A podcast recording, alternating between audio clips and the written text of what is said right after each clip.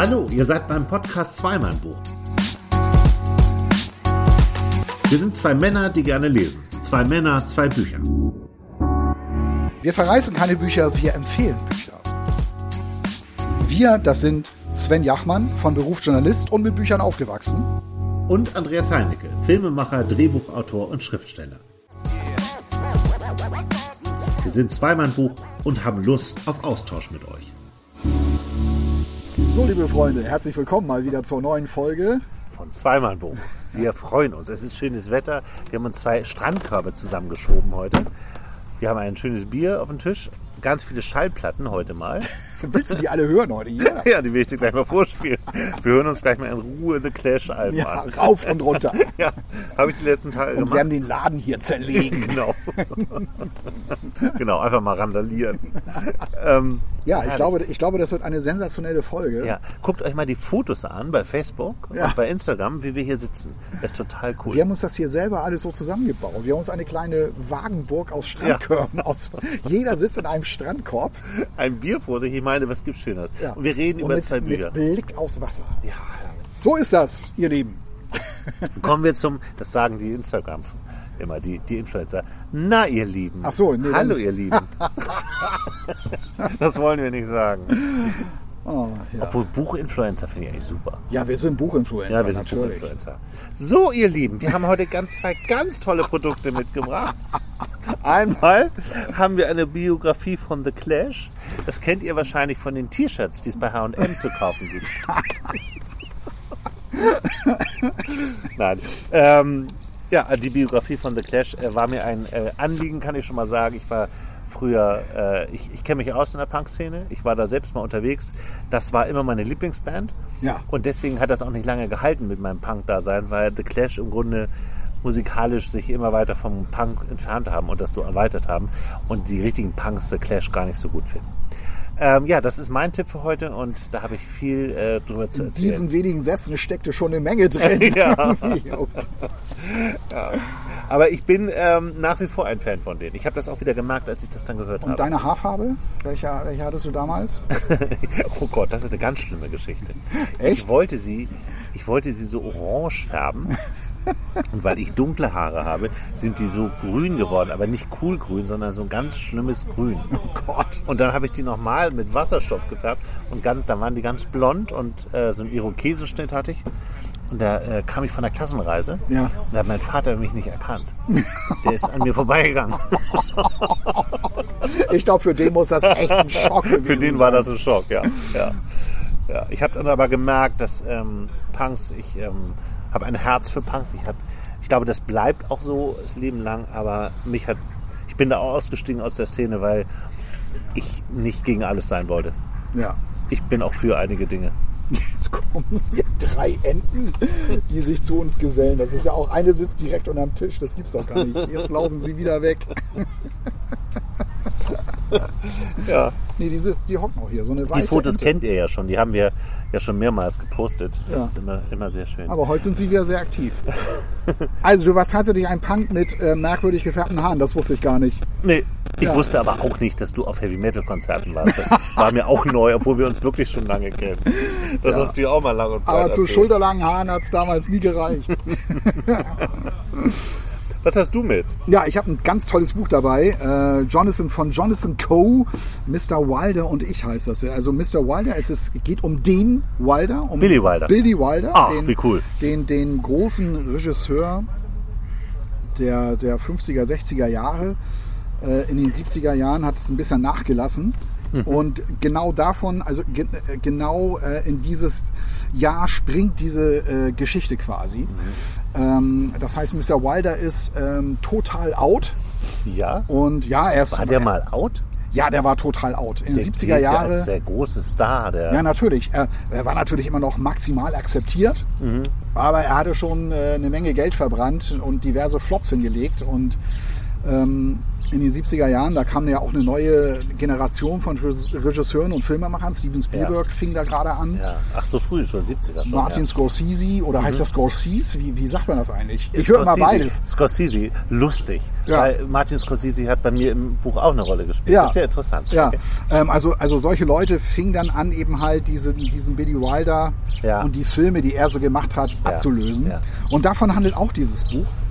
Ähm, und ähm, das, das hat sich, äh, das ist echt ein tolles Buch. Ich habe wahnsinnig viel erfahren, äh, war total überrascht von manchen Dingen, äh, weil das ist alles komplett durchrecherchiert. Also ähm, bis auf die Hauptfigur Mhm. hat das alles wirklich so stattgefunden. Ähm, die Hauptfigur ist eine Kunstfigur, an der wird das nur aufgehängt.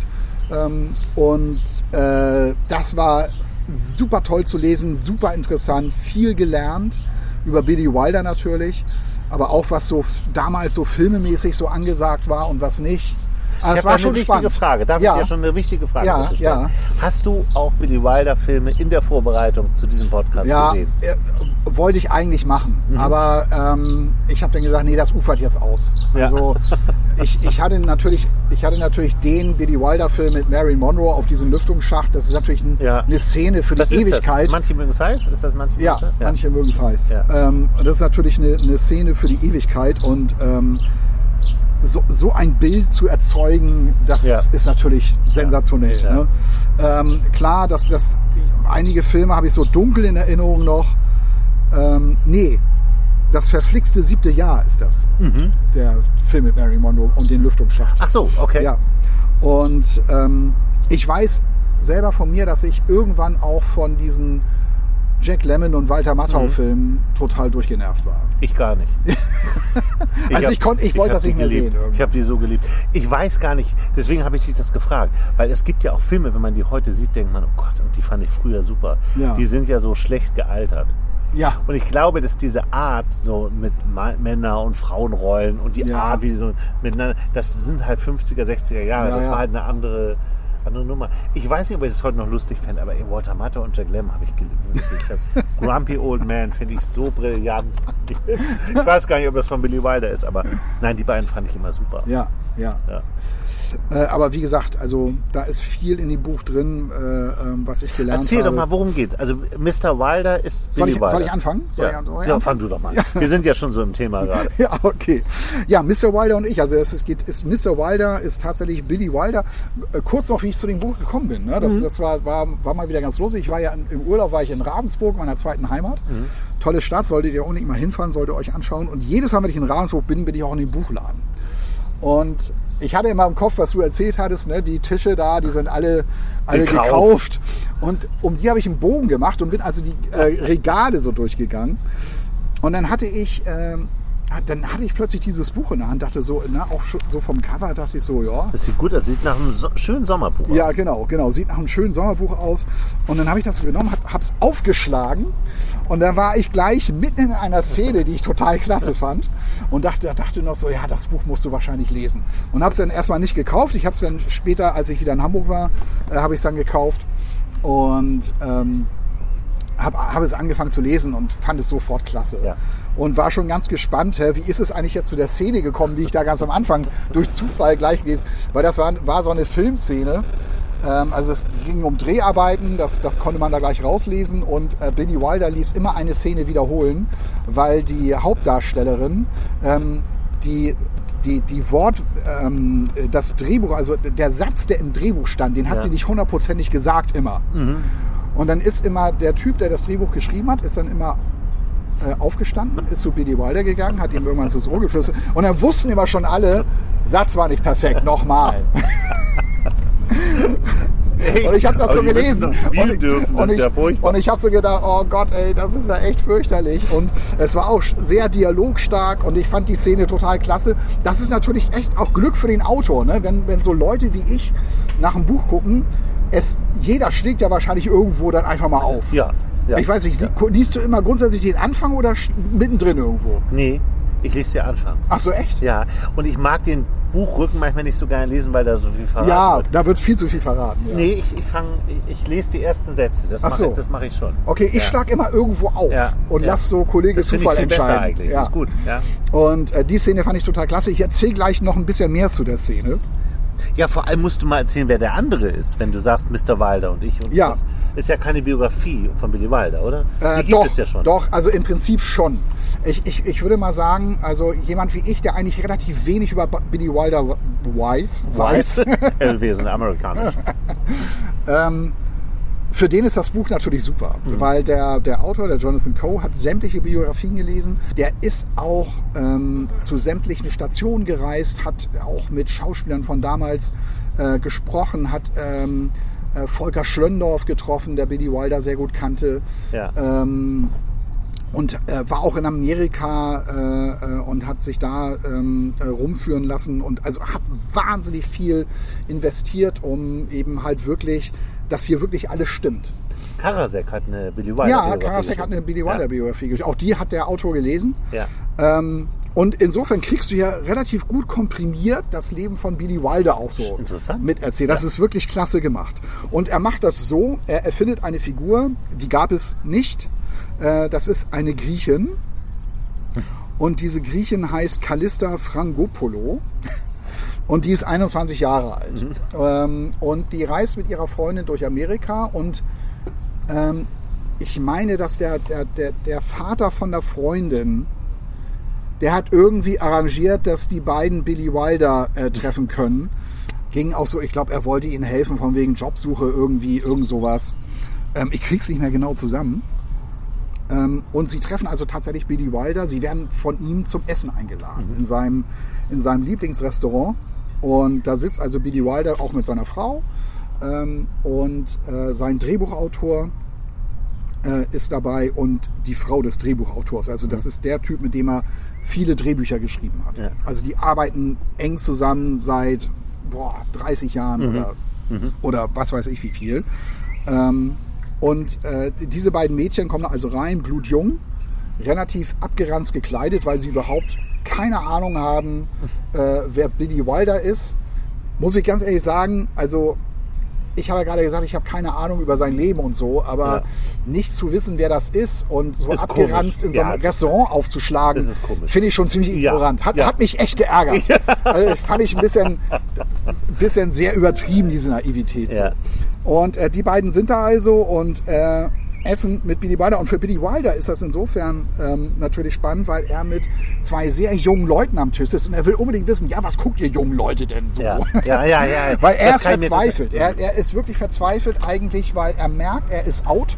Mhm. Ähm, er hat nicht mehr den Erfolg, er ist nicht mehr so angesagt Mhm. und er will natürlich das Ruder irgendwie rumreißen. Also darunter hat er gelitten auch. ja, ja, ja, ja. Also das hat er nicht so offen gezeigt, aber das, das, ist, das ist klar. Ähm, und das ist also, also die, diese Szenerie und das ist jetzt ganz spannend, weil sie sind jetzt in diesem Restaurant ähm, und am Nebentisch sitzt Al Pacino. Oh, cool. Ah, das ist einer meiner ganz großen. Ja, ist auch einer meiner ganz, Also, den liebe ich. Ja, ist einer ja. meiner ganz großen Helden. Ich habe nur neulich ähm, etwas über ihn gelesen. Also der soll schon sehr extrem gewesen sein. Also Ja. im, im Privatleben auch. Ach ja? Ja, ja. Ja. Also Über den äh, weiß ich, das wäre eigentlich auch mal interessant. Müsste man eine Biografie mal lesen von dem. ja, ähm, er hat seine eigene Biografie gelesen, ich, äh, geschrieben. Ich habe die auch in großen Teilen gelesen. So. Äh, aber ich sag mal so, unser ehemaliger Chefredakteur würde sagen, Künstlergewäsch. Also, das wäre mir egal. ja, aber das ist das da bin ist ich schon, anderer Meinung. Ja, Ich lese gerne Künstlergewäsch. ja, aber das ist schon, das ist wirklich schon sehr. Ja, Ja. also er ist natürlich ein ganz großer Künstler. Absolut. ja, aber ist er ja auch. Ja, ist er auch, aber äh, ich fand es ein bisschen anstrengend. Auf jeden Fall ähm, sitzt am Nebentisch Al Pacino mit seiner damaligen Freundin. Und diese Freundin ist Marte Keller. Und Marte Keller ist die wohl größte Schauspielerin der Schweiz. Lebt, Was? lebt heute noch. Das ist auch das, was ich gelernt habe. Ich dachte auch, Marte Keller hast du ja noch nie gehört. Nee, ich auch noch nicht. Ähm, und die war tatsächlich mit Al Pacino zusammen. Sieben Jahre waren, waren die ein Paar. Und ähm, die entdecken sie jetzt. Komisch, dass man die gar nicht kennt. Ne? Ja.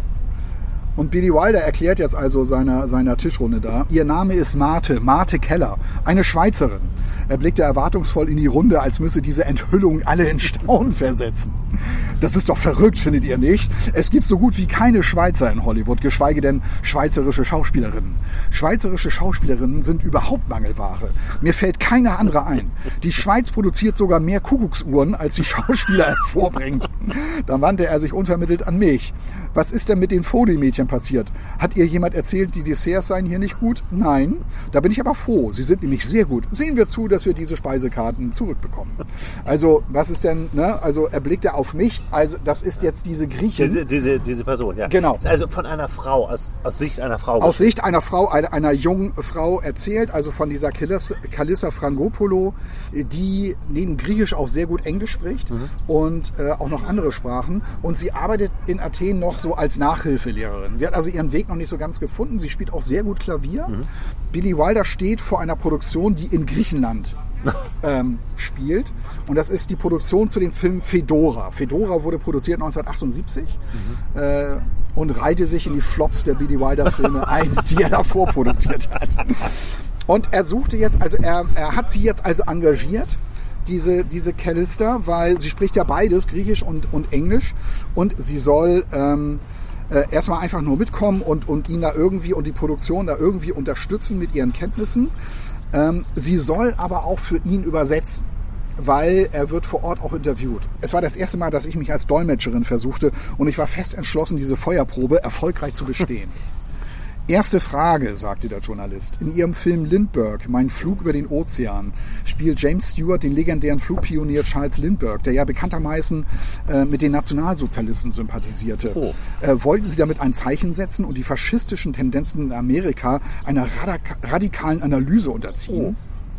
Ich übersetzte so wortgetreu wie möglich. Mr. Wilder warf mir einen kurzen, fragenden Blick zu, ähm, als wollte er sich vergewissern, dass die Frage tatsächlich so lautete und sagte dann, eigentlich nicht. Wissen Sie, ich betrachte Lindbergh nicht so sehr als einen politischen Film. Mir ging es vor allem darum, seine Reise, den Flug über den Atlantik darzustellen. Nachdem ich die Antwort ins Griechische übersetzt hatte, nickte der Journalist, schrieb ein paar Wörter auf seinen Notizblock. Lindbergh ist ja ein Archetyp des amerikanischen Mannes, dessen zur Schaustellung von Heldentum in Wirklichkeit nur dazu dient, seine tiefen psychosexuellen Unsicherheiten zu übertünchen. Würden Sie dem zustimmen? wieder, wieder übersetzte ich so gut ich konnte. Dieses Mal war der Blick, mit dem Mr. Wilder mich bedachte, nicht so kurz und noch fragender.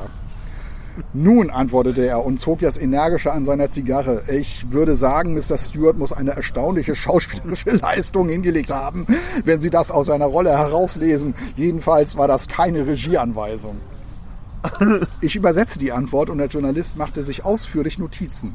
Dann sagte er, die phallische Symbolik des Flugzeugs, das den Namen Spirit of St. Louis Alter. trägt, ist offensichtlich. Gott. Tatsächlich ist Lindbergh in einem enormen Penis gefangen, in dem er unaufhaltsam auf ein Ziel zusteuert, das er nicht ändern kann.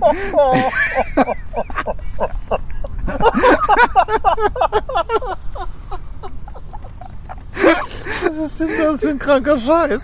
Geht es Ihnen als Regisseur auch so, dass Sie sich in Ihrer Männlichkeit gefangen fühlen? Ich übersetze die Frage. Mr. Wilder lehnte sich zu mir herüber. Meint dieser Typ das ernst? fragte er. Ich übersetze nur das, was er sagt, antwortete ich und zog entschuldigend die Schultern hoch. Er nahm ein paar Züge von seiner Zigarre, stieß eine gewaltige Rauchwolke aus und sagte dann, hören Sie, Sie haben mir jetzt drei Fragen gestellt. Nicht nur, dass ich Sie trotz der hervorragenden Übersetzung dieser jungen Dame hier nicht verstehe, Sie beziehen sich alle auf einen Film, den ich vor 20 Jahren gemacht habe, der kein Erfolg war, den ich nie hätte machen sollen, an dem ich nie einen Gedanken verschwende, über den ich überhaupt nicht reden möchte und zu dem, zu dem mir ehrlich gesagt nur einfällt, dass ich am liebsten die Negative verbrennen würde, wenn ich Gelegenheit dazu hätte. Darf ich fragen, warum Sie von diesem einen Film so besessen sind? Nachdem diese Frage für ihn übersetzt worden war, antwortete der junge, junge Journalist, es ist der einzige ihrer Filme, den ich gesehen habe.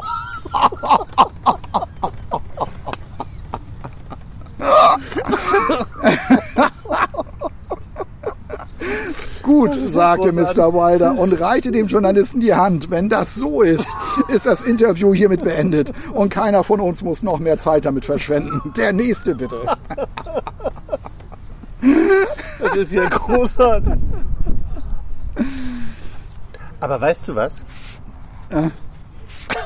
Ich habe das ja nicht gelesen, ne? Ja. Aber was da, was da ja so ein bisschen hintersteckt, und das finde ich eigentlich interessant auf einer anderen Ebene. Ja, Die Art Filme, die Billy Wilder gemacht hat, Ja. sind ja genau, der hat einen Abenteuerfilm gemacht über den. Ja. Der hat sich eigentlich jetzt, heute würde man so eine Biografie mit den ganzen Facetten der Persönlichkeiten erzählen. Aber da würde, war es bestimmt viel spannender.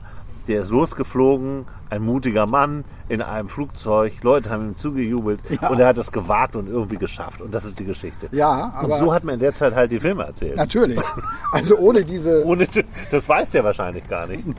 Und das phallische Symbol. Oh. Ja, aber das finde ich auch so typisch. Ne? Es gibt ja, Ja. wirklich Kritiker, die wollen zwanghaft irgendeine andere Ebene, irgendwie eine Deutungsebene ausmachen in Klar, einem Roman ja. und kommen dann mit sowas. Ich glaube, das passiert ja heute als Autor auch noch. Ja, Vielleicht nicht Ja. ganz so extrem, aber du musst, glaube ich, Fragen beantworten und über irgendwelche Deutungen sprechen, wo du dich fragst, das ist jetzt nicht euer Ernst, oder?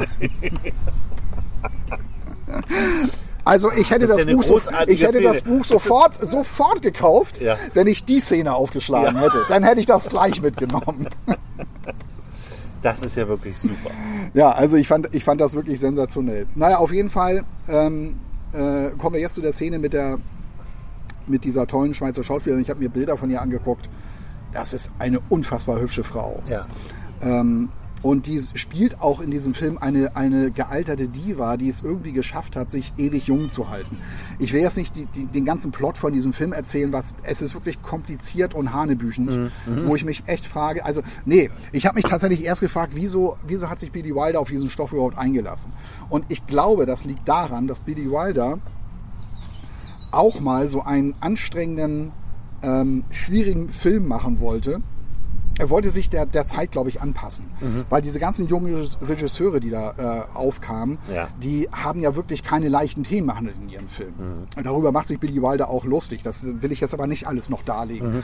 Ähm, aber das ist wirklich ein großes Thema auch in diesem Buch. Ja. Äh, und wie Billy Wilder damit umgeht. Und ich glaube, deshalb hat er sich auf diesen Stoff eingelassen, ähm, äh, um irgendwie diesen Trend jetzt hinterher zu jagen, Ja, so, ne, ja. den er da ausgemacht hat. Ich weiß ja nicht so viel über Billy Wilder. Ich, ich habe viele Filme gesehen, natürlich auch durch meine Eltern und so, die dann die Marilyn Monroe-Filme geguckt haben. Mhm. Und Charlies Tante ist bestimmt auch von ihm und sowas. ja, Ähm, und das waren ja immer so Komödien eigentlich. Ja. War Billy Wilder, also was lernt man über Billy Wilder, was das so für ein, für ein Typ war? Also dieses Interview ist klar, da würde jeder so reagieren. Aber ist das ein, war das ein exzentrischer Hitchcock-Typ oder war der auch wirklich vielleicht eher lustiger oder war der ein strenger Regisseur? Oder also, der, der, so? also er war ein strenger Regisseur. Ähm, Marte Keller hat keine guten Erinnerungen an, an, diese, an diese Dreharbeiten. Aber wenn man sie heute noch darauf anspricht, ähm, das sagte mir die ihre, noch, ja. ja. das sagte mir ihre Agentin. Ich hatte mit der nochmal telefoniert. Was bitte, ehrlich jetzt? Ja. Und äh, die, die sagte, also wenn Sie Marte Keller darauf heute ansprechen, die wird Ihnen sagen, Aber im Moment, das will ich jetzt, das- das will ich nochmal von dir genau. Ich, ich kenne dich ja, du bist ja wirklich ein, für mich ein ganz großer Journalist, muss ich dir mal echt sagen. vielen Dank. Aber du liest dieses Buch und rufst die Agentin von Maite Keller, Ja. nicht Kelly, sondern Keller an, Marte. Marte Keller, Entschuldige, und sprichst mit ihr über, über diese Arbeit, um ihre Sicht zu sehen. Ja, ja, das hätte mich, das, das, das hatte mich nochmal, äh, das hatte mich noch mal interessiert. Guck mal, jetzt kommt hier schon wieder so eine Ente an. Was liegt denn hier unter unserem Tisch? Das hier. Ja, kann sein, dass da was liegt. Das müssen Enten regelmäßig überprüfen. Ja, aber dann hast du die angerufen. Und äh, die, die lebt ja auch noch und, und das ist wahrscheinlich ihre Agentin seit 60 Jahren oder so. Genau, die kennen sich schon, schon sehr, sehr lange und, äh, und sie sagte sofort, dass Marte Keller sich daran natürlich sehr gut erinnert und das ist einfach, das ist kein gutes Thema. Und ich dachte, ich dachte, äh, Marte Keller würde, würde heute, wenn man sie darauf heute anspricht, da, also, na, es gibt ja vieles, da lacht man irgendwann da mal drüber. Ne? Und das ist bei Marte Keller nicht so. Und äh, jetzt kommt halt diese Szene, äh, die ich da als erstes gelesen habe. Ja, Es lief nicht gut. Miss Keller sollte einen aufreizenden kleinen Tanz von Dr. Vando vollführen und dabei ein paar Textzeilen aus einem von Fedoras alten Film rezitieren. Darunter diesen Satz. Nun zier dich nicht, genier dich nicht, jenseits von Suez gibt es keine zehn Gebote. Aber sie bekam es einfach nicht hin. Bei dem ersten Takes sagte sie, genier dich nicht, komm, zier dich nicht. Nachdem sie sich mehrmals versprochen hatte, lachte jemand von den Zuschauern. Also das wird draußen produziert und da die sind natürlich die, die da sind natürlich ganz viele Schaulustige, Ja. äh, weil der große Billy Wilder ist da, da ist, ist ein amerikanischer alter Schlitten, äh, ist da auch vorgefahren, das macht richtig was her. Und die, die gucken sich das also an. Dann nach ein paar weiteren Takes, in denen der Text zwar gesessen hatte, Mr. Wilder aber noch immer nicht mit ihrem Tanz zufrieden gewesen war, schien endlich alles gut zu gehen. Erleichterung machte sich breit und die Spannung, die in der Luft gelegen hatte, löste sich auf. Doch dann erhob sich Mr. Diamond, das ist der Texter, von seinem Stuhl, ging hinüber zu Mr. Wilder, flüsterte ihm etwas ins Ohr. Mr. Wilder nickte und sagte zu Miss Keller, tut mir leid, Marthe, wir müssen das nochmal machen. ich glaube auch, da, da kriegst du so einen Hals als Schauspieler, glaube ich. ja, glaube ich auch. Wieso, Vor was, allem wegen sowas. ja, wieso was habe ich falsch gemacht? Er erklärte ihr, dass sie den Text nicht so wiedergegeben hatte, wie er im Drehbuch stand. Anstatt zu sagen, jenseits von Suez gibt es keine zehn Gebote, hatte sie gesagt, jenseits von Suez gibt es die zehn Gebote nicht. Was für Ja, eine... was, was für eine Katastrophe. Also das kann ich mir auch gar nicht vorstellen beim Regisseur und Schauspieler, dass der normalerweise das so eng sehen würde. Ja, ja. Also weil die spielen ja auch und die müssen ja dann in der Rolle sein und, und naja, okay. Das ähm, gibt es bei Dieter Wedel auch. Dieter Wedel rastet aus, das habe ich mehrfach gelesen und gehört auch von, von Schauspielern, die dabei waren, wenn du dich nicht an den Text hältst. Wenn du nur ein Wort an dem Text veränderst, dann gnade dir Gott. Also Dieter Wedel war da schon krampfer, krankhaft. Ja, in, in vielerlei Hinsicht. ja war es war echt ein Despot. Also da, Ja, ja, total. ähm, sie schaute sie an, als wollte sie sich vergewissern, dass er das ernst meinte, was er offenbar tat. Martin nickte ergeben, okay, und alle gingen erneut in Stellung und sie drehten die Szene nochmal und der Tanz lief gut. Vielleicht nicht ganz so gut wie beim allerersten Mal, aber als sie bei der bewussten Zeile angelangt war, sagte sie, jenseits von Suez gibt's keine zehn Gebote. Und wieder erhob sich Mr. Diamond aus seinem Stuhl, ging hinüber zu Mr. Wilder, flüsterte in sein Ohr und wieder musste Mr. Wilder die Schauspielerin beiseite nehmen, die zusehends verzweifelter wirkte. Tassos, der noch immer neben mir stand, stieß mich mit dem Ellbogen an und sagte leise, genau das meine ich. Wieso tut er das? Warum ist er so gemein zu ihr? Er ist nicht gemein, sagte ich mit gewichtiger Miene. Es kommt oft vor, dass man mehrere Takes von einer Szene machen muss. In den letzten Tagen war ich zu einer Expertin in Sachen Filmemachen geworden. Schauen Sie mal, was die Deutsche für ein Gesicht macht, sagte er. Er meinte Frau Knef, die das Geschehen von dem Rollstuhl aus beobachtete, an den ihre Figur gefesselt war. Sie platzt gleich vor Wut. Wenn ich zu ihr rübergehe und mit ihr rede, übersetzen Sie dann für mich? Vergessen Sie es, zischte ich. Ach, mit Hildegard Knef. Hildegard Knef war auch dabei, ja. War auch, war auch bei den Dreharbeiten dabei. Also, ähm, das war die Szene, die ich gelesen hatte und dachte, oh Gott, oh Gott, oh Gott, was Ja. ist da denn los? Ja, ne? Was ja, ist das denn bitte für ein Buch? Und ähm, das, deshalb habe ich das gelesen. Ja. Wenn man nicht, wenn man ähm, wissen möchte, wie, ein, wie Romane funktionieren oder was es braucht, damit es ein großer Roman wird, das ist für mich eigentlich ein Paradebeispiel. Weil du hast so viele Facetten da drin. Du hast, du hast diesen großen Billy Wilder, der, der äh, seine besten Tage gesehen hat, der damit klarkommen muss, was ein Drama ist. Ähm, es geht natürlich um diese Produktion, es geht um die Stars, die da waren. Es ist Marte Keller, diese große Schweizer Schauspielerin, die man da auch äh, so ein bisschen kennenlernt. Äh, Al Pacino und so weiter. Und dann aber auch über Billy Wilders Leben, der ja, ähm, auch das werde ich gleich nochmal ein bisschen genauer ausführen, der ja ähm, aus äh, Deutschland, aus Europa geflohen war, äh, nach dem Zweiten Weltkrieg wieder nach Europa ging und teilweise auch an der Entnazifizierung mitgearbeitet hat. Der war kein Amerikaner? Nee, Österreicher. Okay.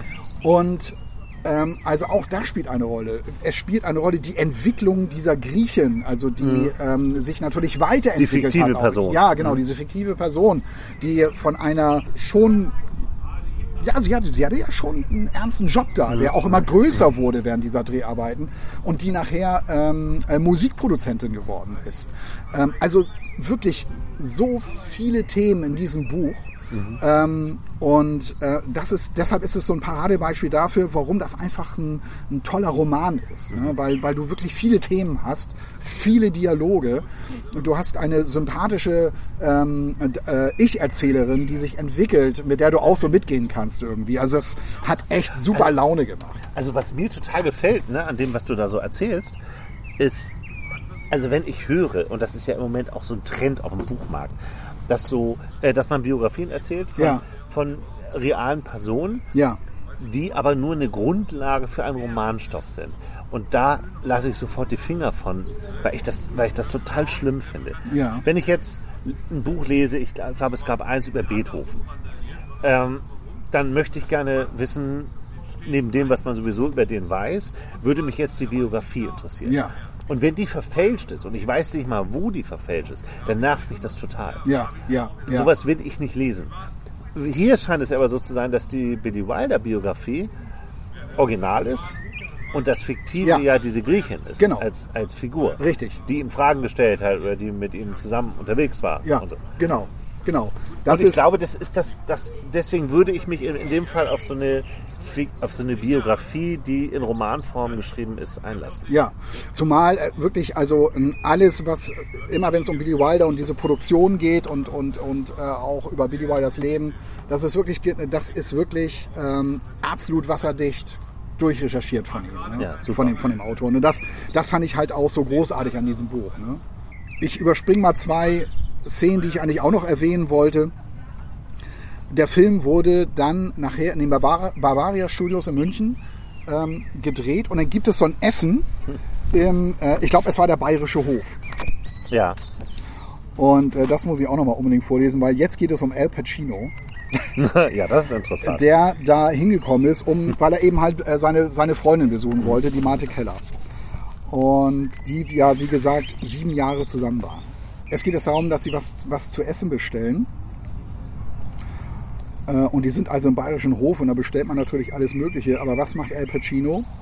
Mr. Pacino sagte, für mich einen Cheeseburger bitte. Schön blutig mit Pommes und Coleslaw als Beilage. Billy sah ihn über den Tisch hinweg an. Ein Cheeseburger, im Ernst? Was glauben Sie, was das hier ist? McDonalds?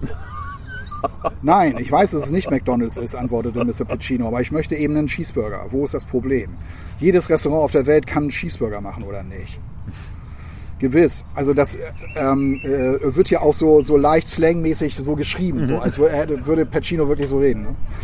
Gewiss, aber das hier ist nicht irgendein Restaurant auf der Welt. Wir sind hier im Bayerischen Hof. Der Küchenchef ist der Beste in ganz Deutschland und seine Spezialität ist die Schweinshaxe. Ah, gut zu wissen. Aber meine Spezialität sind mal Cheeseburger. Und ich erwarte, und ich erwarte, dass er mir einen verdammt guten macht. Vielleicht möchten Sie auch noch einen Schokomilchshake dazu bestellen oder einen Erdbeersoda. Das passt vermutlich besser zu dem Burger als ein Lagenriesling. Billy, flehte Miss Keller, sei nicht gemein zu Al. Ich bin nicht gemein. Ich habe sogar Verständnis für die Situation, in der er sich befindet. Nach Deutschland zu kommen und dann auch noch zu deutschem Essen genötigt zu werden, das ist der schlimmste Albtraum eines jeden Amerikaners. Das sagt er natürlich als Österreicher. Ja. Ich habe kein Problem mit deutschem Essen, sagte Mr. Pacino. Ich esse nur lieber amerikanisches Essen. Das aber zufällig nicht auf der Speisekarte steht. Richtig. Deswegen bestelle ich ja auch nichts von der Karte. Im Bistro haben sie das auch so gemacht. Ich erinnere mich daran. Genau. Ist also kein Problem, oder? Am Tisch war es merkwürdig still geworden. Der Kellner sagte als erster etwas. Natürlich ist das kein Problem, Sir. Wir bringen Ihnen, was immer Sie wünschen. Wenn das so ist, sagte Billy, können Sie auch noch Ketchup und Mayo bringen und Mr. Pacinos Besteck mitnehmen, damit er mit den Händen essen kann. Und vielleicht noch die Uhren auf pazifische Sommerzeit umstellen, damit er das Gefühl hat, zu Hause in Los Angeles zu sein. Oh, Billy, sagte Miss Keller, lass es gut sein. Ignorieren einfach, äh, sagte Mr. Holden. Er hängt mal wieder den miesen, gottverdammten Hurensohn raus, was zufällig seine Spezialität ist. Und stimmt diese Szene? Ja, die stimmt wohl. Das ist nicht sympathisch. Nee. Ähm, also, da sieht man auch, wie ironisch Billy Wilder und Ja, sarkastisch und zynisch lustig. er sein kann. Ja, ja, Also, es ist schon, Du hast ja gesagt, dass, dass, äh, dass das quasi so diese Zeit ist, wo Billy Wilder eben nicht mehr angesagt ist, wo seine Ja. Stoffe nicht mehr so funktionieren. ja. Und, wie, und findet man raus, wie er damit umgeht? Also welche. Ja, das wird, das wird äh, über seinen über seinen Texter wird, wird das erzählt. Ja. Ähm, der dann auch der der Grieche, also unsere Hauptdarstellerin, dann das eben die beiden lernen sich kennen. Da passiert nichts zwischen den beiden. Also er macht sie zu seiner persönlichen Assistentin sogar im, im Laufe dieser. Ich habe ja gesagt, ihr Job wird immer größer und die beiden unterhalten sich natürlich sehr viel. Was daran jetzt Fiktion ist, das, das weiß ich jetzt nicht. Aber er sagt ihr gegenüber natürlich schon Ne, also wie Billy Wilder tickt und wie, wie ihn das auch belastet. Und sie sprechen da ja auch ganz offen drüber. Ne? Also Billy Wilder sagt auch an einer Stelle, weißt du, ähm, um es mal ganz klar zu sagen, äh, ähm, äh, der Film, also wir haben in Hollywood keine Geldgeber dafür gefunden. Die Geldgeber kommen aus Deutschland, deswegen drehen wir auch hier, weil äh, wir eben halt ziemlich, Filme, ziemlich viele Filme in letzter Zeit in den Sand gesetzt haben und das merkt man sich in Hollywood. Und das ja. merken sich die Geldgeber. Und das ist halt, Filmbusiness ist einfach nichts, es geht nur um Unterhaltung, mehr nicht. Und das, das ist darauf, worauf es ankommt. Du sollst, du sollst deine Zuschauer nicht langweilen. und ähm, das ist ihm halt wohl passiert mehrere Male hintereinander. Und das ist, wie gesagt, das ist ein großes, großes Thema in dem, in dem, in dem Buch hier. Ähm, und jetzt noch zum Schluss noch eine, eine zweite, eine, eine letzte Szene, würde ich mal sagen, sonst wird es sonst wird's echt ein bisschen lang, mhm. fürchte ich, weil du, du hast ja auch so eine tolle Biografie mitgehört, hast auch schon alle vorgewarnt, also wie viel du da jetzt zu erzählen hast. Ja. Ähm, was ich tatsächlich nicht wusste, war, dass ähm, Billy Wilder tatsächlich, äh, das hatte ich ja eben schon gesagt, nach dem Zweiten Weltkrieg wieder zurückkam nach England mhm. und im äh, Range eines Colonels für das Militär ähm, gearbeitet hat, eben halt auch helfen sollte oder den, den Engländern auch helfen sollte, ähm, das Filmbusiness wieder ins Rollen zu bringen. Mhm.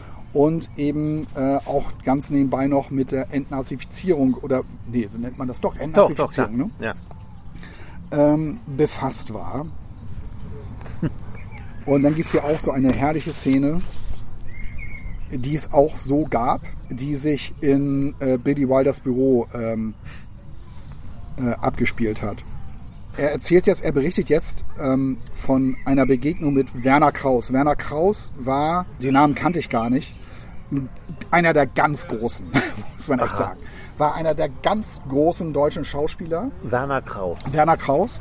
Also halt damals, ne? Äh, ähm, zu Zeiten noch vor dem Zweiten Weltkrieg. Mhm. Ähm, also irgendwas zieht die Vögel hier an. Das ist jetzt. Du siehst jetzt hier so ein kleiner, so ein Spatz. Sonst ist aber niedlich irgendwie. ähm, war wirklich einer der ganz großen. Also alle waren total geflasht von diesem Schauspieler. Mhm. Und Billy Wilder kannte ihn natürlich auch. Ja. Ähm, und der ich kenne, sitzt. Ich kenne den nicht. Und, und dieser Werner Kraus sitzt jetzt bei Billy Wilder im Büro. Wahrscheinlich werden sich jetzt so ganz viele Leute, die so ein bisschen älter sind, so am Kopf greifen, wie der wie kennt kann man Werner Kraus, Kraus nicht kennen. Und dann ist jetzt, hat er jetzt abgeschaltet schon. Ja. Das höre ich mir nicht länger an. Ja. Diese Ignoranten, die, die, die wollen mir was hier über Literatur erzählen. Einer der ersten, die mir gegenüber saßen, war mein alter Freund Werner Kraus, der dank seiner schaurigen Darstellungen, also jetzt äh, äh, jetzt wechseln wir kurz die Perspektive. Also meiner Sicht heißt Billy Wilder. Mhm. Also das erzählt das Billy Wilder. Einer der ersten, die mir gegenüber saßen, war mein alter Freund Werner Kraus, der dank seiner schaurigen Darstellung von niederträchtigen Juden in den Propagandafilmen und Theaterinszenierungen der 40er Jahre ein behagliches Leben geführt hatte. Also der hatte sich von den Nazis einwickeln lassen. In ja. Jude Süß ja. zum Beispiel ja, hat, er, hat er eben halt äh, Rollen übernommen. Ach genau, das kenne ich. Mhm. Kraus sitzt in Billys Büro und findet sich auf seinem Stuhl, während er sich zu rechtfertigen versucht. Billy hat ein Formular in zweifacher Ausführung vor sich auf dem Schreibtisch liegen.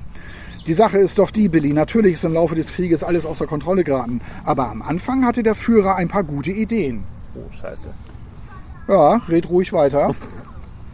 Er hat die Deutschen verstanden und er hat verstanden, dass viele von ihnen berechtigte Bedenken hatten, was den Einfluss der Juden betraf.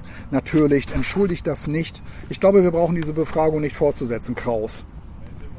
Hier steht, dass du dich um eine Rolle bei den nächsten Oberammergauer Passionsspielen bewirbst. Du hast vor, den Jesus zu spielen. Ist das richtig? Man muss, du musst mhm. wissen, Billy Wilder war Jude auch. Ne? Mhm, mhm. Kraus, jawohl. Also, von mir aus spricht nichts dagegen. Kraus ist sichtlich erleichtert und will sich schon bedanken. Unter einer Bedingung. Bei der Kreuzigung werden echte Nägel verwendet. ja, super. Und jetzt scher dich raus aus meinem Büro. Ich werde tun, was in meiner Macht steht, damit du nie wieder in Deutschland arbeiten wirst. Ja. Das ist Billy Wilder auch. Mhm. Der verzweifelt seine Mutter gesucht hat. Seine Mutter ist ähm, umgebracht worden von den Nazis und sein, äh, äh, sein Stiefvater auch. Und das wird auch alles erzählt. Das wird alles erzählt. Mhm. Billy Wilder erzählt äh, in diesem Münchner Restaurant am Tisch ähm, wie er unbedingt wissen wollte, was aus seiner Mutter geworden ist. Und da setzte auch schon einer an, der sagte, ja, also ganz so schlimm, was da jetzt überall erzählt wird, ist, ist gar nicht gewesen und so weiter. Und da sagte Billy Wilder dann zu ihm, wissen Sie, wenn das alles nicht so passiert ist, wie Sie das sagen, was zum Teufel ist mit meiner Mutter passiert? Mhm. Mhm. Und dann noch kurz zu Steven Spielberg. In dem Buch steht tatsächlich, und das ist wohl auch tatsächlich so gewesen, Billy Wilder wollte eigentlich Schindlers Liste Ja, drehen ja. und produzieren. Steven Spielberg ist ja auch Jude. Ja, und das ist dann aber an Steven Spielberg gegangen. Und an einer Stelle erzählt Billy Wilder, wie er, also Billy, Wilder übrigens ähm, hat wahnsinnig viele Originalaufnahmen aus den Konzentrationslagern sichten müssen. Wahnsinnig viel Material. Weil er einen Dokumentarfilm darüber drehen sollte oder produzieren sollte. Und er erzählte dann auch, selbst als ich bei Steven Spielberg die Szenen gesehen habe, ich habe nicht auf den Schauspieler geachtet, der davor war. Ich habe immer nur mir die Leichenberge dahinter angeguckt, weil ich dachte, ich würde sie da irgendwo dann mal finden. Also echt ähm, Also es hat eine Traurig. sehr, ja, eine sehr dramatische, ernste Ja, Seite. Das Buch offensichtlich. ja, auf jeden Fall. Und das ist also Billy. Hier wird also über die Griechen eben halt die Geschichte von Billy Wilder erzählt, nicht nur die Produktion von, von Fedora, diesen Film, der nicht funktioniert hat. Von dem ich auch noch nie was gehört habe. Ja, ich, ich vorher auch nicht. Und ähm, es funktioniert so hundertprozentig. Also ähm, ich fand das Buch wirklich sensationell. Also ich könnte jetzt noch viel mehr erzählen. Hat wirklich. Ja, klar. Der, der Schluss ist der Schluss ist auch klasse. Ähm, Den du jetzt natürlich nicht erzählen Den ich natürlich wirst, nicht erzählen. Sonst würde es keinen Sinn ergeben. ja, den ich natürlich nicht erzählen kann, aber der Schluss hat dann wiederum mit unserer Hauptdarstellerin zu tun. Mhm. Wirklich toll gemacht. Also im, ich glaube, wenn man das im Kino sehen würde, ähm, ähm, da würde man eine Gänsehaut kriegen und die Frau, die neben dir sitzt, würde anfangen zu weinen, glaube ich, ähm, weil es einfach so schön gemacht ist. Es hat einfach auch ein schönes Ende, dieses Buch. Ähm, und also eine absolute, ich kann es wirklich nur absolut empfehlen. Mr. Wilder und ich ist wirklich ein ganz, ganz tolles Buch geworden. ja. Also ich habe das wahnsinnig gerne gelesen. Ganz tolles Buch. Gut, jetzt wird's laut. Gibt übrigens auch einen schönen Satz in dem Buch, Ja. ähm, äh, den Billy Wilder da auch gesagt hat, wenn man älter wird, werden die Hoffnungen kleiner und das Bedauern wird größer. und es gibt noch so eine herrliche Geschichte, die stimmt auch, die muss ich, ja, die muss ich eben auch noch mal erzählen. Die muss ich auch noch, weil, weil das ist eigentlich eine typische Billy Wilder Geschichte und das ist, trifft auch so seinen Humor eigentlich so. Ne? Also es ist so, dass sie, ähm, also der letzte Drehtag steht bevor von diesem Fedora-Film und das ist in Frankreich. Und ähm, sie steigen in ein Taxi, Billy Wilder und, und, ähm, und die Griechin ist auch dabei. Ähm, und der Taxifahrer sagt, ja, äh, wir können doch schnell zum, was hat er jetzt, sein Bruder oder sein, sein Cousin oder so fahren, der ist Landwirt und der macht hier den tollsten Brie in der Gegend. Und Billy Wilder, ja, wir dürfen aber nicht zu spät kommen. Ne? Zu, zu dem, äh, ich darf nicht zu spät kommen. Ich bin nie zu spät gekommen. Und dann, ja, ja, wir schaffen das. Und dann fahren sie auf dieses, auf dieses Gut von, von seinem Bruder oder, ja, Bruder, glaube ich. Und der serviert ihm da Brie und Wein und so weiter. Und, und, und sagt zu ihm immer so, ey, diese Szene in Ben Hur, diese Kampfszenen, die waren so super. Und Billy Wilder nimmt das so hin. Und dann wird das so erklärt, ja, das passiert ihm schon seit etlichen Jahren, dass er immer mit William Wyler verwechselt wird. Ach, das ist der Regisseur. und genießt da den Rotwein und den Brie die ganze Zeit und fährt so leicht angetrunken, fahren sie dann da wieder weg und kommen auch einen Ticken zu viel. Also Billy Wilder, tatsächlich ist er deswegen zu Ja. spät gekommen. Ja. Das ist wirklich so. Und ich habe mich so kaputt gelacht. Und das, wenn Billy Wilder einem das erzählen würde, da, da würdest du sagen, ja, das ist so, das ist so Billy Wilder irgendwie. Das, dass ihm das auch noch passiert. Das, und er, er das halt so auch so hinnimmt irgendwie und das gar nicht versucht irgendwie gerade zu stellen natürlich. Ne? Geil. Äh, einfach echt sensationell, echt. Ja, also, Jonathan Coe, Mr. Wilder und ich. Sehr schön. Im Folio Verlag übrigens. Erschienen Folio Verlag. Ja, kenne ich gar nicht. Habe Ja, ich auch kannte ich, geguckt. kannte ich auch nicht. Nie, Gibt, nie was von gehört. äh, äh, äh, sind in Wien und in äh, Bozen, glaube ich, in, in, in, in äh, Südtirol. Ja. Ja, mein Buch ähm, ist im Heine Hardcore Verlag äh, erschienen. Und ich glaube. Wo auch sonst. jeder, der, der, muss im Hardcore Verlag. jeder, der diesen Podcast verfolgt, weiß, dass wir eine gewisse Affinität zu Büchern haben, die im Heine Hardcore Verlag Ja. erschienen sind. Und jetzt die Clash-Biografie. Hammer. Ähm, 400 Seiten. Schon allein das Cover. Das Cover ist super. In diesem rosa mit The Clash, da stehen die Namen da vorne drauf. Das ist so wie so ein Brandzeichen, The Clash, so, ne? ja. wirklich. Und äh, also ich habe ähm, das Buch, muss man sich vorstellen, ist wie ein gigantisches Fotobuch, wie ein Fotoalbum, Ja. das die gesamte Geschichte dieser Band erzählt, in Zeitschrift, mit Zeitschriftsausschnitten, hier ist ein altes Comic gezeichnet worden. Es, es geht um, äh, es sind alte Eintrittskarten. Es sind alles Singles, die die gemacht haben. Es gibt äh, Filmszenen, die haben nämlich auch mit Martin Scorsese zusammengearbeitet. Ach. Die sollten an einer Ecke stehen und äh, Bier trinken. Das haben sie gemacht und die fanden das total sinnlos. Und Martin Scorsese hat sein ganzes Leben lang versucht, eine Biografie über The Clash zu machen, weil der wohl auch ein Fan ist. Ja. Der hat ja sowieso so eine Musikaffinität. Wie Stones hat ja auch diesen, diesen Konzertfilm gemacht und so. Ja. Und äh, das ist aber nie was geworden. Er hat die Gelder dafür nicht zusammengekriegt.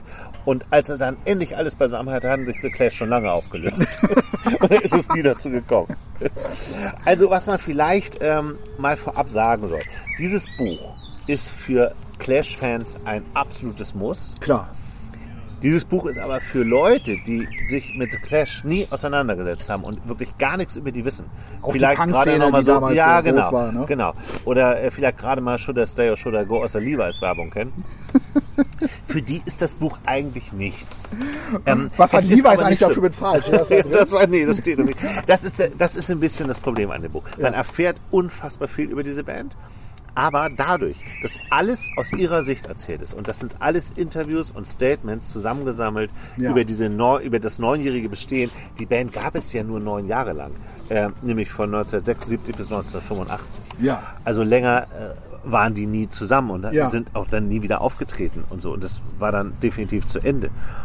Ähm, aber, aber trotzdem äh, lernt man natürlich über die Geschichte der Band ganz viel. Und Joe Strummer, also der, der Sänger und äh, vor allem Hauptsongschreiber, äh, ist ein wahnsinnig interessanter Typ. Der ist Ja. ja, äh, ist ja gestorben, äh, der hatte einen Herzfehler, äh, 2002 schon, die anderen, die anderen leben noch.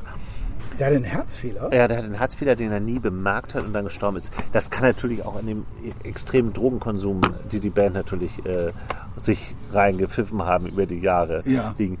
Äh, das ist nie ganz klar, aber äh, ich weiß, dass er an einem Herzfehler gestorben ist und ich weiß auch noch, dass ich das total schlimm fand, Ja. traurig fand, weil ich The Clash wirklich geliebt habe Ja. und ähm, auch, äh, auch einiges wusste, aber natürlich, äh, was in diesem Buch steht, es, war, es gibt auch gar keinen richtigen Autoren, es gibt nur Menschen, die das zusammengesammelt haben. Und das ist enorm, was die zusammengesammelt haben. Ich glaube, es gibt keinen Zeitungsartikel, der hier nicht erwähnt ist. Es gibt keine einzige Eintrittskarte. Es gibt Konzert, äh, die nicht gezeigt wird.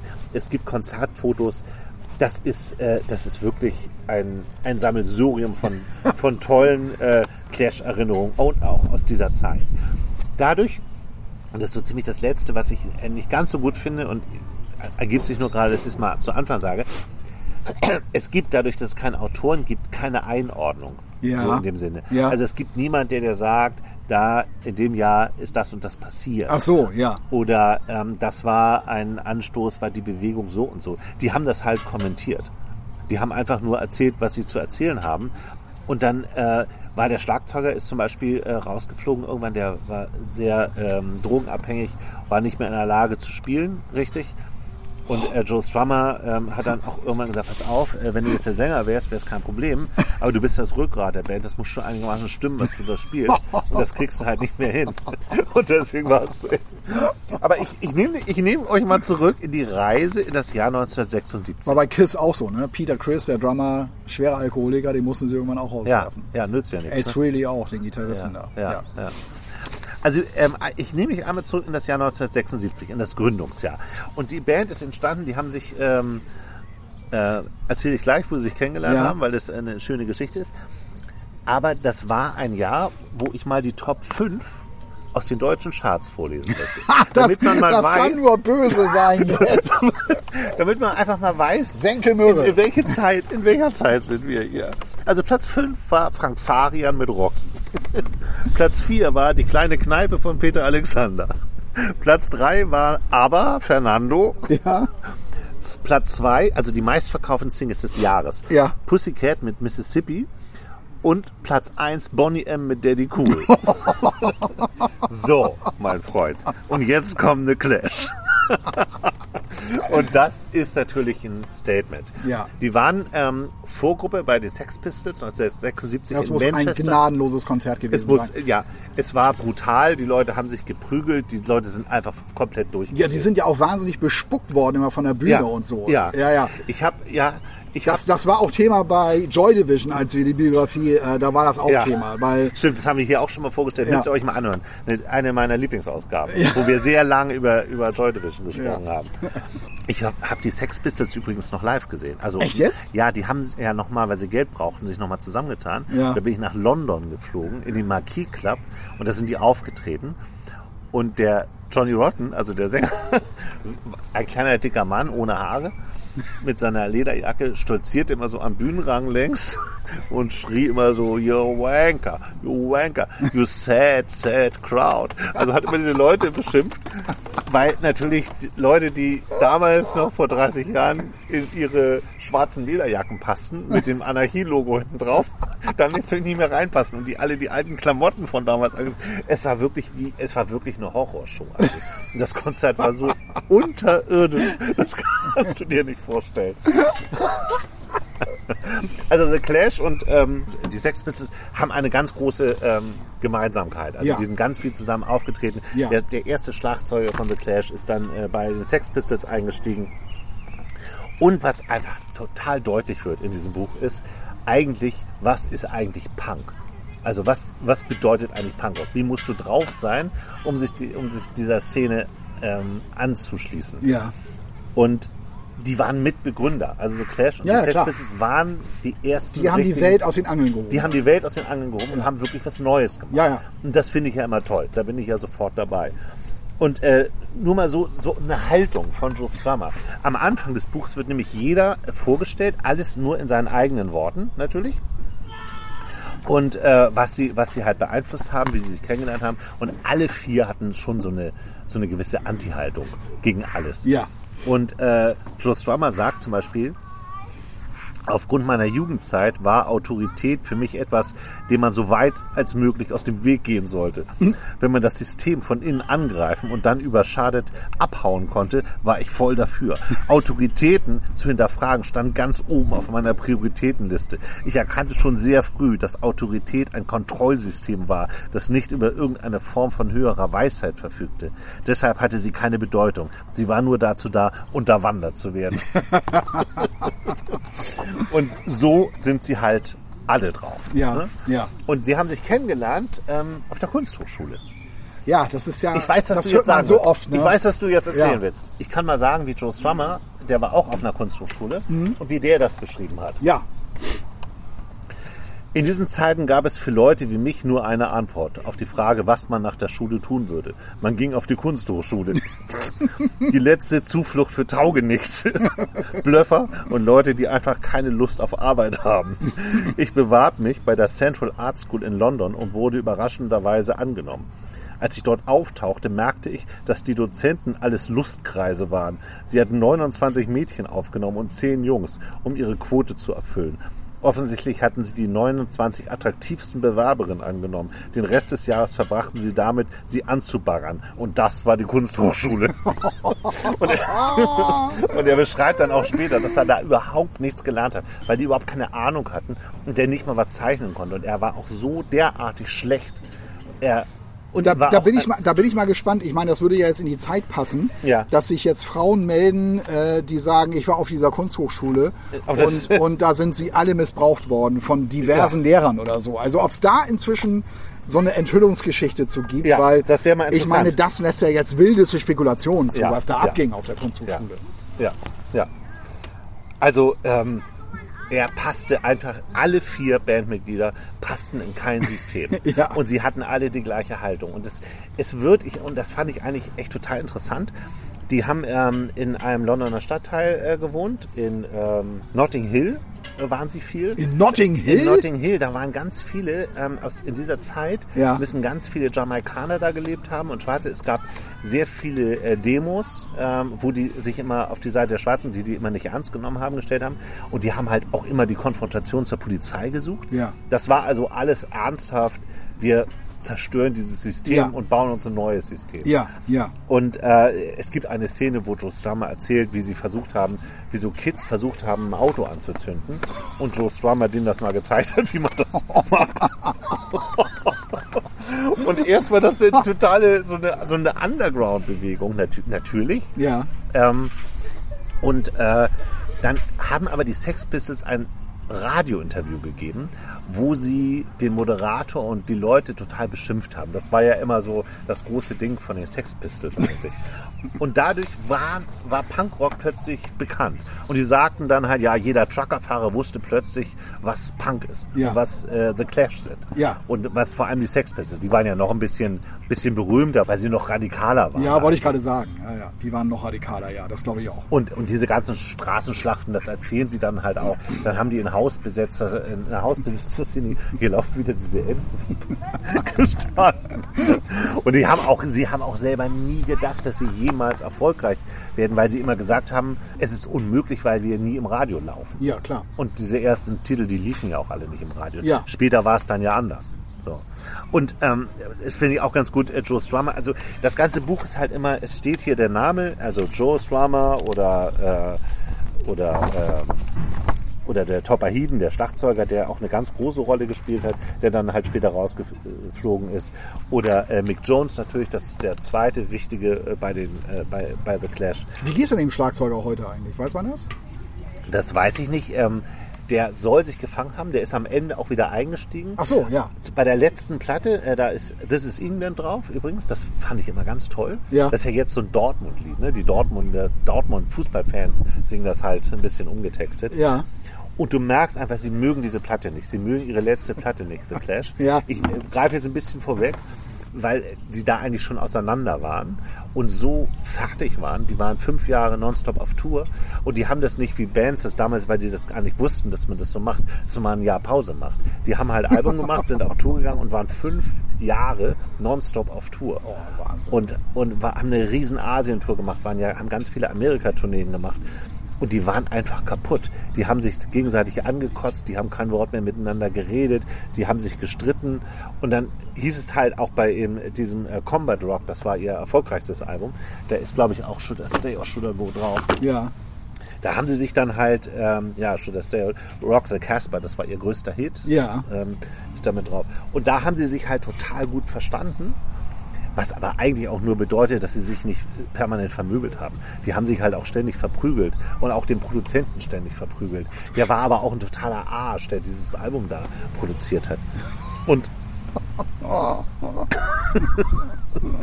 Und Joe Strummer sagt an einer Stelle so, äh, der Tag, an dem ich The Clash beitrat, warf mich ziemlich an den Anfang zurück, ins Jahr Null. Zum Punk gehörte all das hinter sich zu lassen, was man vorher wusste. Wir bestanden beinahe stalinistisch darauf, dass man alle seine Freunde und alle Vertraute hinter sich lassen musste.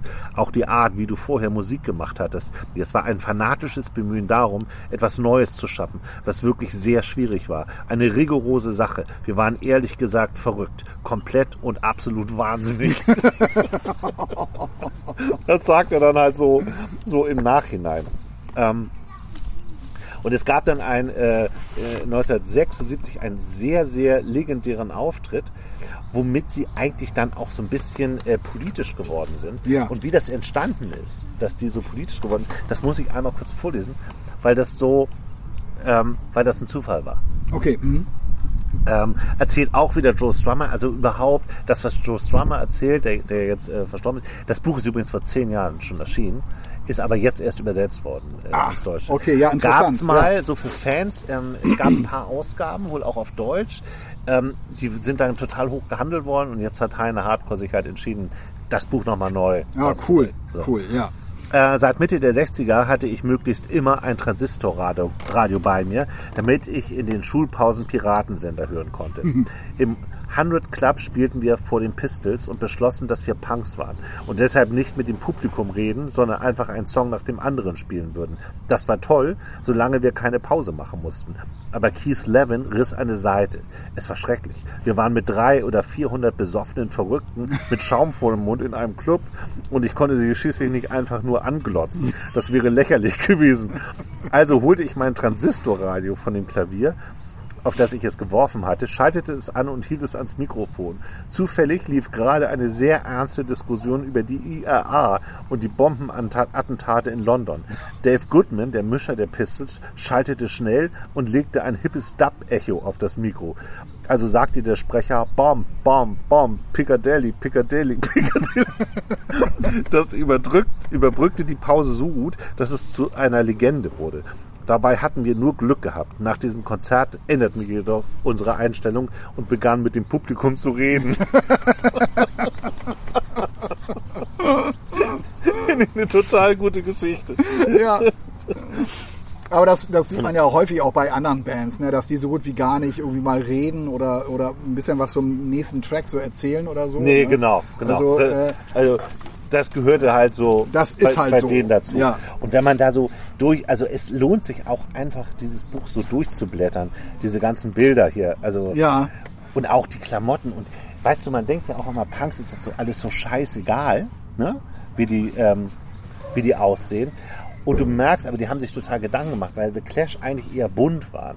Die haben dann so ihre Hemden zerschnitten und haben sich dann überlegt, was ziehe ich für ein Hemd an und so, was, was so gar nicht so Punk ist für mich irgendwie. Ja. Ähm, also diese ganze Modegeschichte spielte auch die Sicherheitsnadeln und all das, was so Ja, ja, in den klar. 70er, 80er Jahren, guck mal, cooles Foto hier von 77 von den ja. drei. Aber weiße Socken. Aber weiße Socken, genau.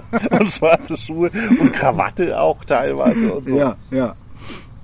Und äh, sie sind dann ja, und, und das ist ja so das Interessante, finde ich, an der Band, deswegen mochte ich die auch immer so gern, die haben sich ja so weiterentwickelt. Das erste war wirklich rein dieses Punkrock, wo auch mal falsche Töne bei waren und weil sie auch gar keine Instrumente konnten. Die haben die, die Instrumente gelernt, als es die Band schon gab. Ne? Also viele von denen. Aber wie kann man denn so Und, auftreten? Ja, ja, so kann man doch einen das war- Auftritt das nicht überlegen. Wie soll das denn Haben gehen? sie ja auch oft nicht.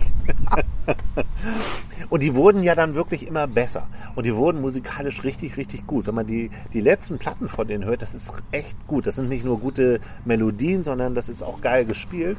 Und diese ganze Ska und, und dieser, dieser Ja. Specials und, und Madness-Style, was die dann später übernommen haben, das war ja alles da schon drin. Ach so, also diese, ja. diese Reggae-Elemente Ja. war, waren äh, bei The Clash immer drin, weil die diese Jamaika äh, ähm, Connection äh, also Connection hatten. Genau. Und dann gab es halt auch einmal, dann wollten sie unbedingt nach Jamaika und haben da ein Album produziert. Und ähm, da war das Problem, dass Joe, also Die Stones waren da auch oft. Ja, ja Keith da auch- Richards genau. ist wahnsinnig gerne mal nach Jamaika. Irgendwie. Genau.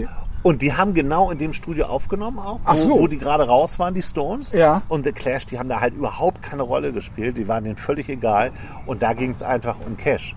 Und The Clash haben, ähm, das fand ich auch total sympathisch, das ist auch so punkmäßig. Die haben ja immer Doppel- und Dreifachalben gemacht. Und haben die aber verkauft für, die, für den Preis von einer LP, Ja. weil sie nie teuer sein wollten. Und auch diese ganzen Eintrittskarten, die haben dann so vier Pfund gekostet. So. weil, sie, weil sie nie wollten, dass sie Stars sind und alle anderen nicht. Die wollten immer ein Teil von denen sein. Und dann haben die, das wollte Sony Music nicht, die haben ja bei Sony unterschrieben, bei so einem Major. Das passt ja. genau, passt total. und, ähm, und dann haben sie halt gesagt, gut, wir verzichten so lange auf unsere Tantien, bis wir das ganze Geld wieder drin haben. Und dadurch gibt es Alben, da haben die überhaupt nichts dran verdient, weil die erstmal 100.000 Platten verkaufen mussten. Und nach sieben Jahren war dann das Geld drin und da haben sie ein bisschen Geld gekriegt, weil sie eben nicht wollten, dass ihre Platten zu teuer sind. Und die haben sich dann halt irre gefreut auf, diesen, auf diese Jamaika-Zeit. Ja. Und da, äh, äh, da heißt es hier an einer Stelle, nach dem Konzert in Coventry und einer kurzen Erholungsphase für Joe, der behauptete, ein Typ, der ihm auf der Bühne in den Mund gespuckt hatte, habe ihn mit Hepatitis angesteckt, flogen er und Mick nach Jamaika und begannen mit der Arbeit am zweiten Clash-Album. Also das zweite Clash-Album haben die schon auf Jamaika produziert.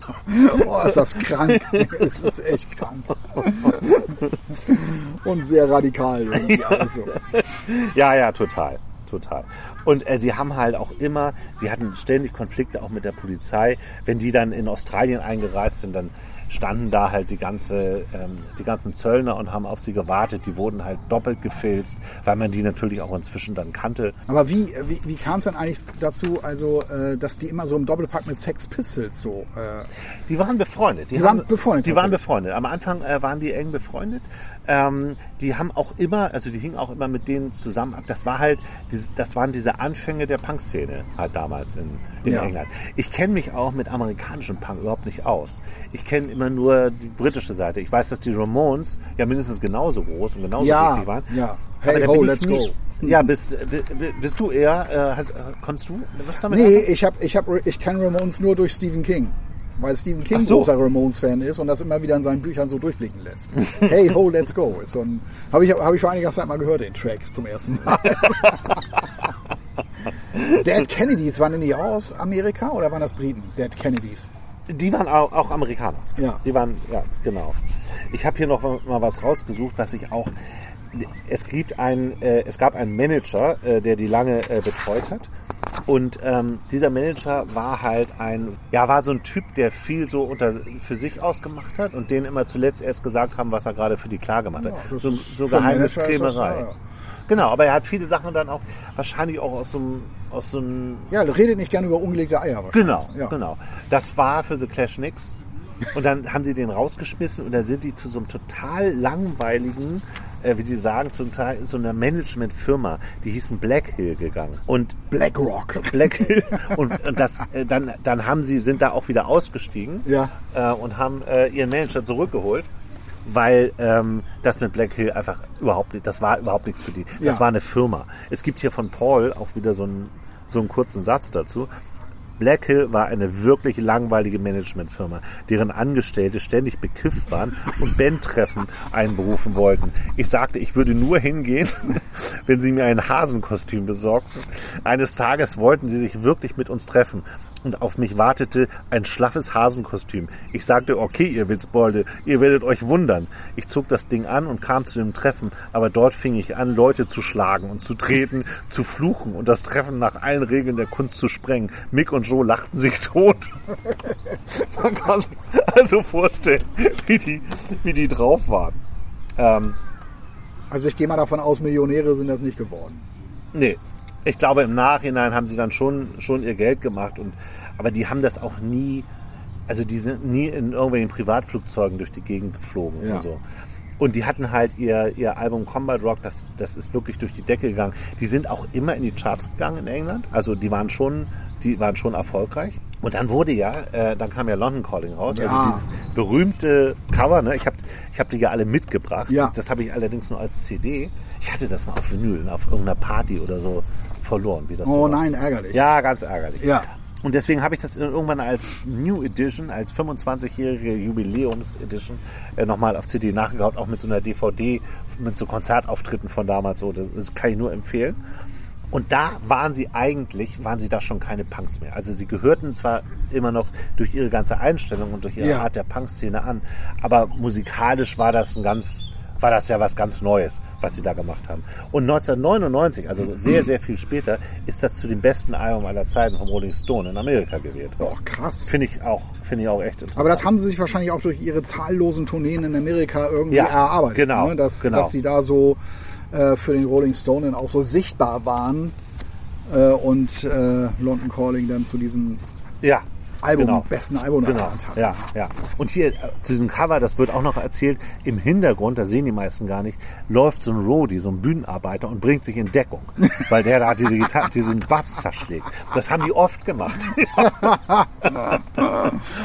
Und dann gibt es halt auch, und das, das ist auch interessant an diesem Buch, es gibt manchmal so zu einigen Songs ähm, kurze Erklärungen Ja. zu den berühmtesten durch diese Levi's-Werbung, natürlich Should I Stay or Should I Go. Und da steht dann einfach nur, es ging um eine bestimmte Person und das Stück deutete auch nicht meine, meinen Ausstieg bei The Clash an, sagt wieder Joe. Äh, es war ein guter alter Rock'n'Roll-Song, unser Versuch, einen Klassiker zu schreiben. Wenn wir einfach nur so jammten, dann am liebsten solche Stücke. Ah, Das ist dann so alles, was dazu steht. Und ähm, das ist auch manchmal. Äh, und so, es ist ein Klassiker geworden, ne? das finde ich Ist- unglaublich. ja, ne? also, dass sie das die sagen. setzen sich hin und Ja, sagen, ah, wir ja. versuchen jetzt mal einen Klassiker zu produzieren und dann wird es auch noch einer. Ja, ja, ja. Und danach kam dann halt dieses, ähm, das ihr aus ihrer Sicht eigentlich letzte Album, was sie gemacht haben. Ähm, und da saßen die halt Tag und Nacht im Studio und haben dann nur gejammt. Die hat man hinterher rausgeschmissen aus dem Studio, weil sie irgendwann mal fertig sein sollten. Und das war eigentlich gar kein Punk mehr. Und dann gab es auch viel so, so Dub-Platten von, von denen, die sind gemixt worden von irgendwelchen DJs. Ja. Und was ich auch echt toll finde an dem Buch, sind diese ganzen, die haben alle Tourpläne da drin und dann so die, die äh, Setlisten veröffentlicht. Ja. Unter anderem waren die auch in der Markthalle. Guck mal, hier steht zum Beispiel, ne, die äh, Impossible Mission Tour. Eine Amerika-Tour hieß übrigens die Pearl Harbor Tour. und dann steht halt hier ne, die Setlist, also was sie alles gespielt haben und die einzelnen Orte. Und da gibt es halt auch einmal, äh, da haben sie in Hamburg in der Markthalle gespielt. Und äh, da gab es aber eine Massenschlägerei und alles wurde kaputtgeschlagen. Das war ein sehr legendäres Konzert in Hamburg, in einer Markthalle. Und dann ein paar Jahre später haben sie da wieder gespielt und da wurde dann äh, nichts mehr äh, drüber vermerkt. Hier, Markthalle, 20. Mai. 12.05. 12.05. steht da auch nochmal, Hamburg Markthalle. Genau, Markthalle. Hier ist noch das Originalposter von Ja. damals aus Hamburg, vom 12. Mai 1980.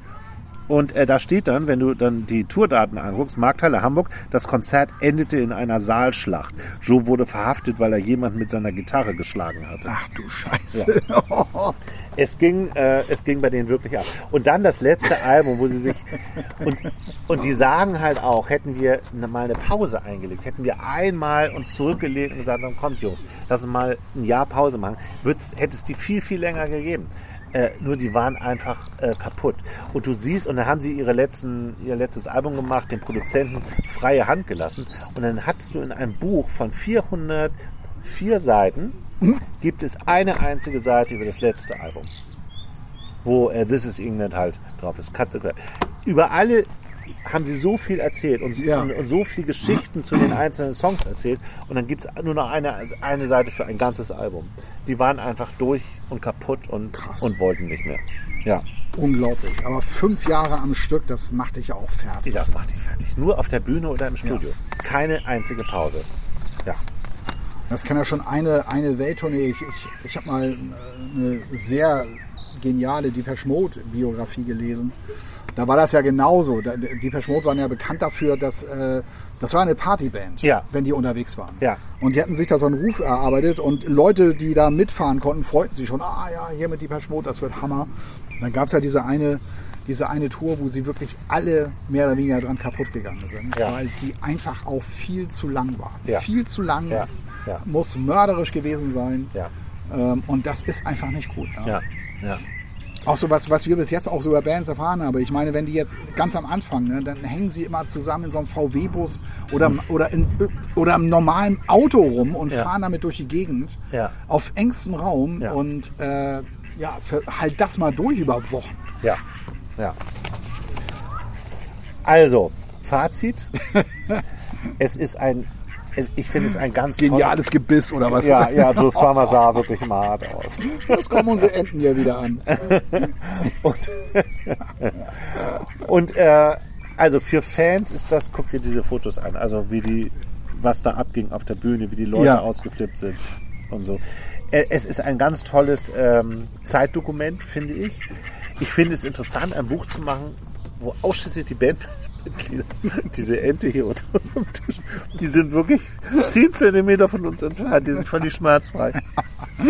Den tut halt keiner was, die sind, laufen hier durch den Biergarten und äh, haben's nett. Ja, Ja, aber, aber letztlich, Punk hat sich ja wirklich nur, also bis 1980 oder so wirklich ernsthaft ja, gehalten. Ne? ja. Also so ja, lange. Naja, dann kamen ja irgendwann äh, die Toten Hosen. Ja, Ne? Also dann gab es äh, auch die, es gab ja viele deutsche Punkbands auch, Goldene Zitronen oder Slime. Genau, Slime. Nee, es wir gab wollen keine schon noch tolle. Bullenschweine. Oh, die Bullen platt wie Stullen. Und so.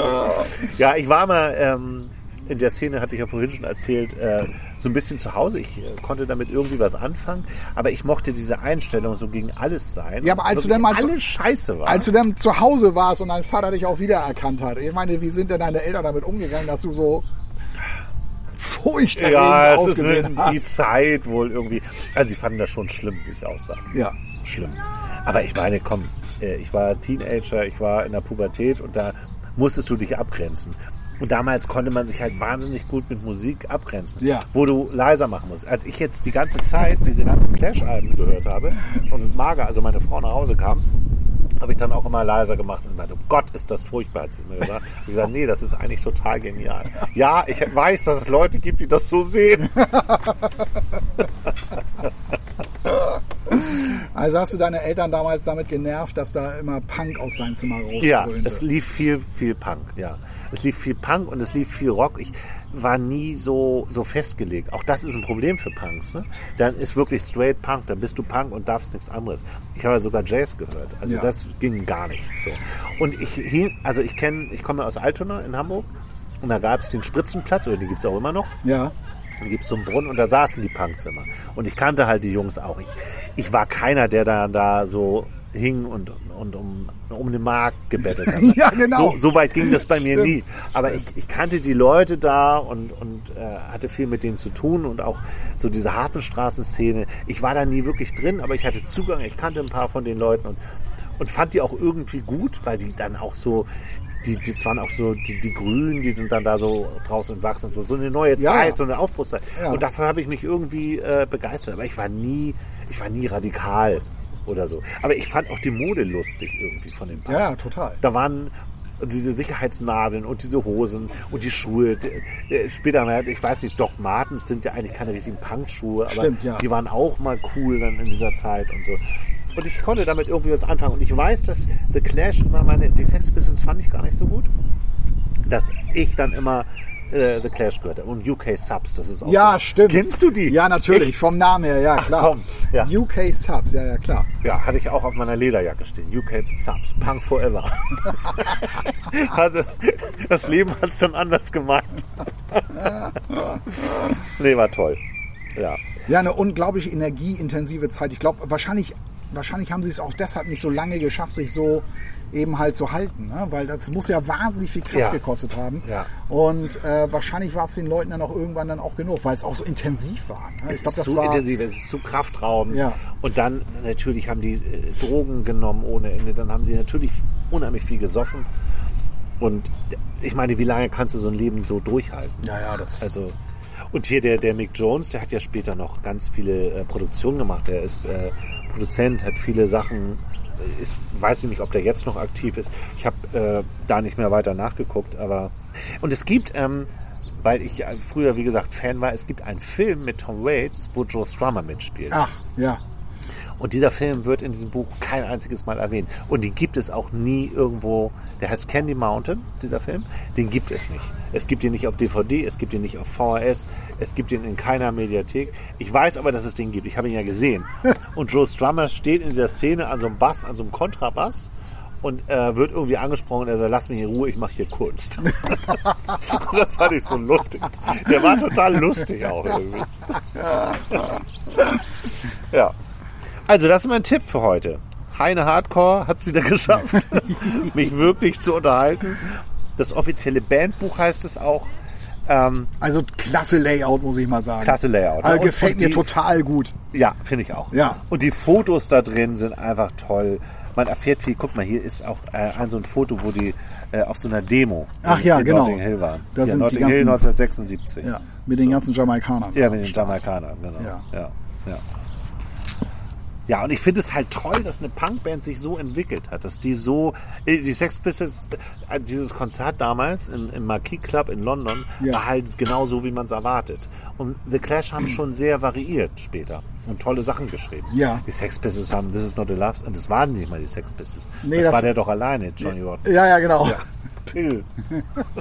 genau. genau. Ja. Public Image Limited oder so ähnlich. Ne? Wie, wie, wie war noch, wofür stand Ja, PIL? Public Image Limited. Ja, Ja, ja, genau. genau. ja. Ja, die habe ich auch wieder rausgeholt, diese äh, legendäre Sex Pistols Platte mit Ja. äh, God Save the Queen. Und da hatte ich nicht so, ähm, ich habe das jetzt auch nochmal gehört, und da habe ich jetzt nicht so den Zugang mehr so wie zu The Clash. Ich mochte das auch, aber nie so, so richtig. Ja. Und wer, und ich weiß noch, wie ich damals beim Radio war. Ich war ja beim kleinen Radiosender in Hamburg. Wie ein ähm, Moderator AC Klausen, der Ja. war äh, später bei äh, Radio 107 oder Der ist jetzt, der ist oder- jetzt, der ist jetzt. bei Radio Hamburg, Ja, ne? glaube ich, ja. ja. genau. Und der war, ich weiß, dass der damals in, in den Sender kam und sagte, er hätte die Toten Hosen live gesehen. Und er sagt, ja, und ich sag euch eins, die spielen in ein paar Jahren in der Alster Sporthalle. Und da haben wir den natürlich für verrückt gehalten.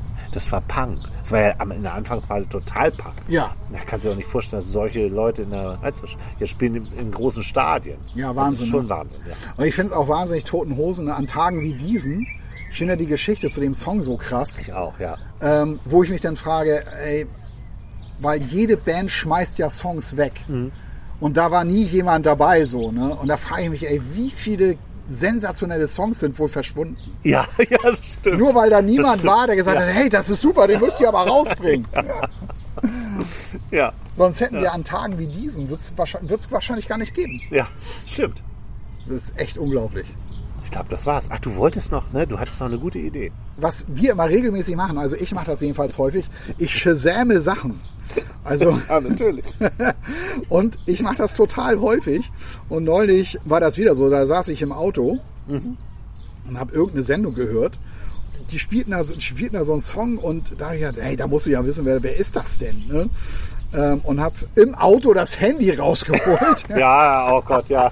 Man macht das, man soll das nicht, aber man macht es. Und ich liebe ja die Shazam-App. Ne? ich hatte das- auch. Ja, ich- das ist ich stand- unglaublich, oder? Dass ja, das geht. Ja, ich stand neulich, ich stand neulich auch wieder in so, einem- in so einem Laden, da lief im Hintergrund irgend so ein Track, irgendwas so elektronisches, sowas Mhm. so vor sich hin wabert und ich dachte so, oh ja, irgendwie war auch cool und hab dann so Shazam-App so gestartet und dann merkst du schon, wenn das immer so pulsiert und es passiert nichts, dann denkst du, oha, das ist aber schwierig wohl heute und dann kam irgendwann so, oh, das ist nicht ganz so einfach, wir suchen weiter. Ja, das kenne ich auch. Genau, genau. Wir vertiefen die Suche oder so. Ja, genau. Ja, ja.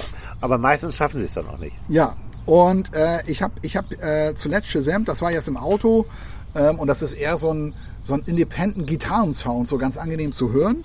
Und das ist der Track von äh, Starry Eyed heißt der von Roller Derby, heißt die Band. Roller. Derby heißt die Band. Keine auch Ahnung. nie gehört und die soll, sollen, äh, die kommen offenbar irgendwie aus Hamburg. Ach so, Ja. okay. Okay. Was hast du denn Shazam in letzter Zeit? Ähm, ich habe. ich habe eine Sache, also ich habe zuletzt, also wenn wirklich, ne, wenn wir ehrlich sind, das letzte ist eine gewisse Lisa Leblanc, Pourquoi faire aujourd'hui, Ja. heißt es. Äh, Das habe ich, glaube ich, bei Deutschlandradio gehört. Äh, Wenn ich das jetzt so höre, denke ich, ja, so gut ist es auch nicht. Ja, das, das kenne ich, das Gefühl, ja. Aber irgendwie fand ich die Stimme ganz gut und so. Und davor, und manchmal weiß man ja nicht, warum habe ich den Dutch Shazam, da habe ich jetzt meine ganze Punk-Credibility, die ich aufgebaut habe, werde ich jetzt zerstören. Gloria Gaynor, First Be a Woman. Und ich habe keine Ahnung, warum ich das gemacht habe. Ich glaube, das gibt's ja auch oft, dass man sich so wahnsinnig wird. Denkt, ey, wer ist denn das noch? Das kenne ich doch. Ja, Oder ja. die Sängerin zumindest. Den Song kenne ich nicht, aber die Sängerin. Und dann habe ich wahrscheinlich irgendwie gewettet oder so. Und dann habe ich das geschasamt und das ist eine Nummer, die, die sind ja eigentlich alle wie I Am What I Am, die Gloria Gaynor Nummern. Und die halt auch eigentlich. Und dann habe ich, äh, das muss ich jetzt aber auch dann nochmal sagen, weil ich auch was echt Gutes geschasamt habe. Und das ist von den Black Pumas, Colors. Sagt Das mir auch eine- gar nichts. Ich habe vor zwei Jahren äh, schon mal, gab es ein Album von denen. Ja. Und das fand ich schon damals gut, habe die aber irgendwie vergessen. Und das lief in irgendeinem Film. Da, in Film gibt es ja auch oft, das ist ja auch eine gute Ja, ja, Quelle oft. ja, ja. Ja, ich glaube, das war mal wieder. Unsere Ausgaben sind immer besonders lang, wenn wir Musikerbiografien machen. Ja. Aber wir hatten ja auch zum Glück auch einen Roman dabei. Also falls es jetzt für Genau. die meisten von euch dann doch zu speziell war, Ja. habt ihr aber hoffentlich viel jetzt über The Clash mitbekommen. Ja, ja. Ist ein tolles Sammelsurium. Ähm, wie gesagt, so ein bisschen auskennen, äh, das tut gut. Muss man nicht, aber es hilft so ein bisschen, sich zu orientieren. Ja, auch das Phänomen zu verstehen. Ja, ne? Warum genau, Punk irgendwie genau. plötzlich so gewaltig da äh, die ganze Welt da durcheinander gebracht und Ja, aufge ist- aufgemischt hat. Es ist fast so ein bisschen das Gegenteil äh, von deinem Buch, weil das sehr so von innen heraus ist. Ja. Also die beschreiben ja nur, was sie erlebt haben. Ähm, die äußeren Ereignisse erfährst du aber eigentlich nur durch die Bilder.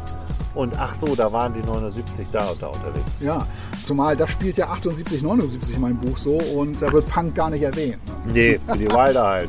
Ja, da gab es auch noch andere Sachen. Eher Frank Sinatra und so wahrscheinlich. Danke fürs Zuhören. Ja, schön, dass ihr wieder dabei wart. Ja. Ich hoffe, ihr habt äh, ja, viel mitgenommen heute mal wieder. Ja, wir hatten Spaß, würde ich sagen. Wir hatten vor allem Spaß beim Lesen und den habt ihr, habt ihr hoffentlich auch mit unseren Büchern von Jonathan Coe, Mr. Wilder und ich.